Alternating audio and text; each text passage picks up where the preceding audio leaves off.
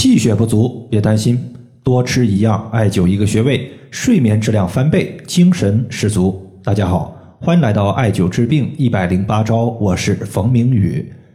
有位朋友他说最近呀我又阳了一次，好像身边人没啥反应。像我这种免疫力差、爱生病、头晕、记忆力也减退的人，如果想要调养身体，从哪里入手呢？针对这种情况呀，我建议大家可以从补气养血入手。要知道，血液它是身体的物质基础，而气是推动血液运行的原动力。只有我们气血充足了，营养成分它才可以送达到我们的五脏六腑，各个脏器有了充足的气血供给，自然呢功能就非常强健。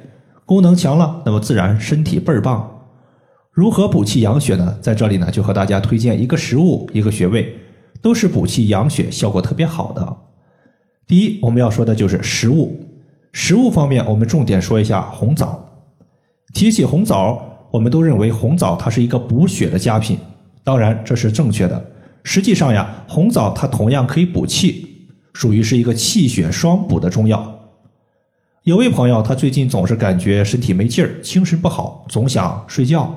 去看中医的时候，中医说他气血不足，需要补气养血，就给他推荐吃大枣。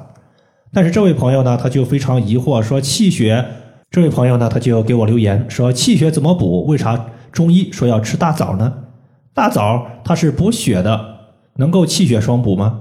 当时呢，我就给他解释说，大枣啊，它可以补中益气、养血安神，也就是说，它能让人的身体有劲儿、精神饱满，睡眠也会变得更好。再加上大枣，它还有安神的功效，可以让人放松，容易入睡。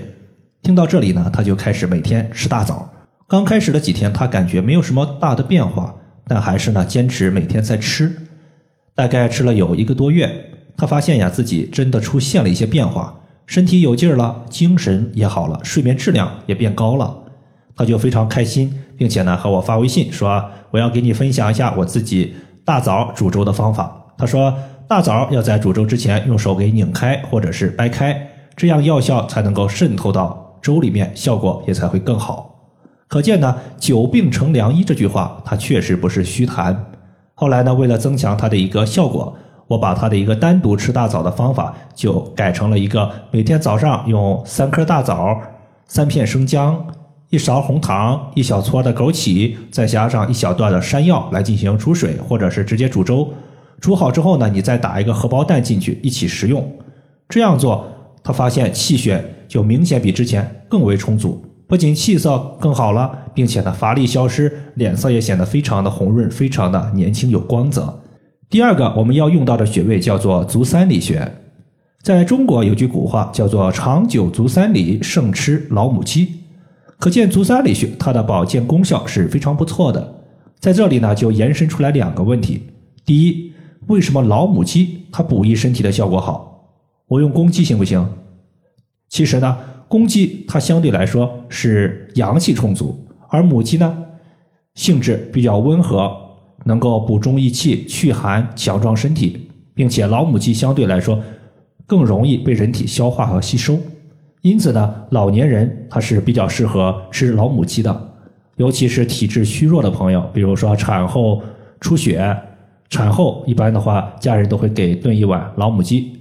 以及在经期或者是哺乳期的女性都是可以经常吃的，但是公鸡就不一样了，它具有壮阳补气的作用，可以说它是一个发物。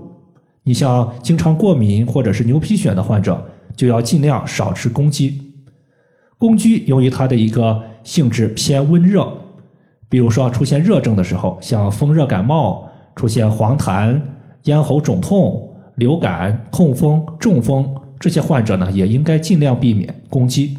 第二个就是足三里穴，为啥它的温补效果这么好呢？首先呀，足三里穴它属于足阳明胃经的合穴。啥叫合穴？就是这个穴位呀，它能够主治人体一切的脾胃疾病，包括腹部的肿胀、腹泻、胃痛、消化不良。当我们用手持艾条艾灸足三里穴的时候，能够激发我们胃经的精气。促进肠胃的蠕动，提高消化功能，帮助气血再生。其次的话，足三里穴它也有很好的一个养生保健功效。我们经常说，脾胃乃后天之本，我就发现呀，有不少学员他每天就习惯在足三里穴绑一个大号的镂空艾灸罐这样做呢，它既可以调和气血、补益脾胃，它还能够充实后天、强化个人的体质。尤其是足三里穴，它有温中散寒、消食导滞的作用。你像有些朋友有口臭、舌苔非常的厚腻，尤其是小孩子特别能吃，但是口臭还特别严重，这种患者呢，就属于是有积滞的一个情况，可以考虑呢用足三里穴的艾灸来进行解决。足三里穴在找的时候，我们把膝盖弯曲成九十度，然后膝盖外侧有一个凹陷，从这个凹陷往下三寸就是足三里穴的所在。以上就是我们今天所要分享的主要内容。如果感觉对你有所帮助，欢迎评论、点赞和收藏。再次感谢大家，我们下期再见。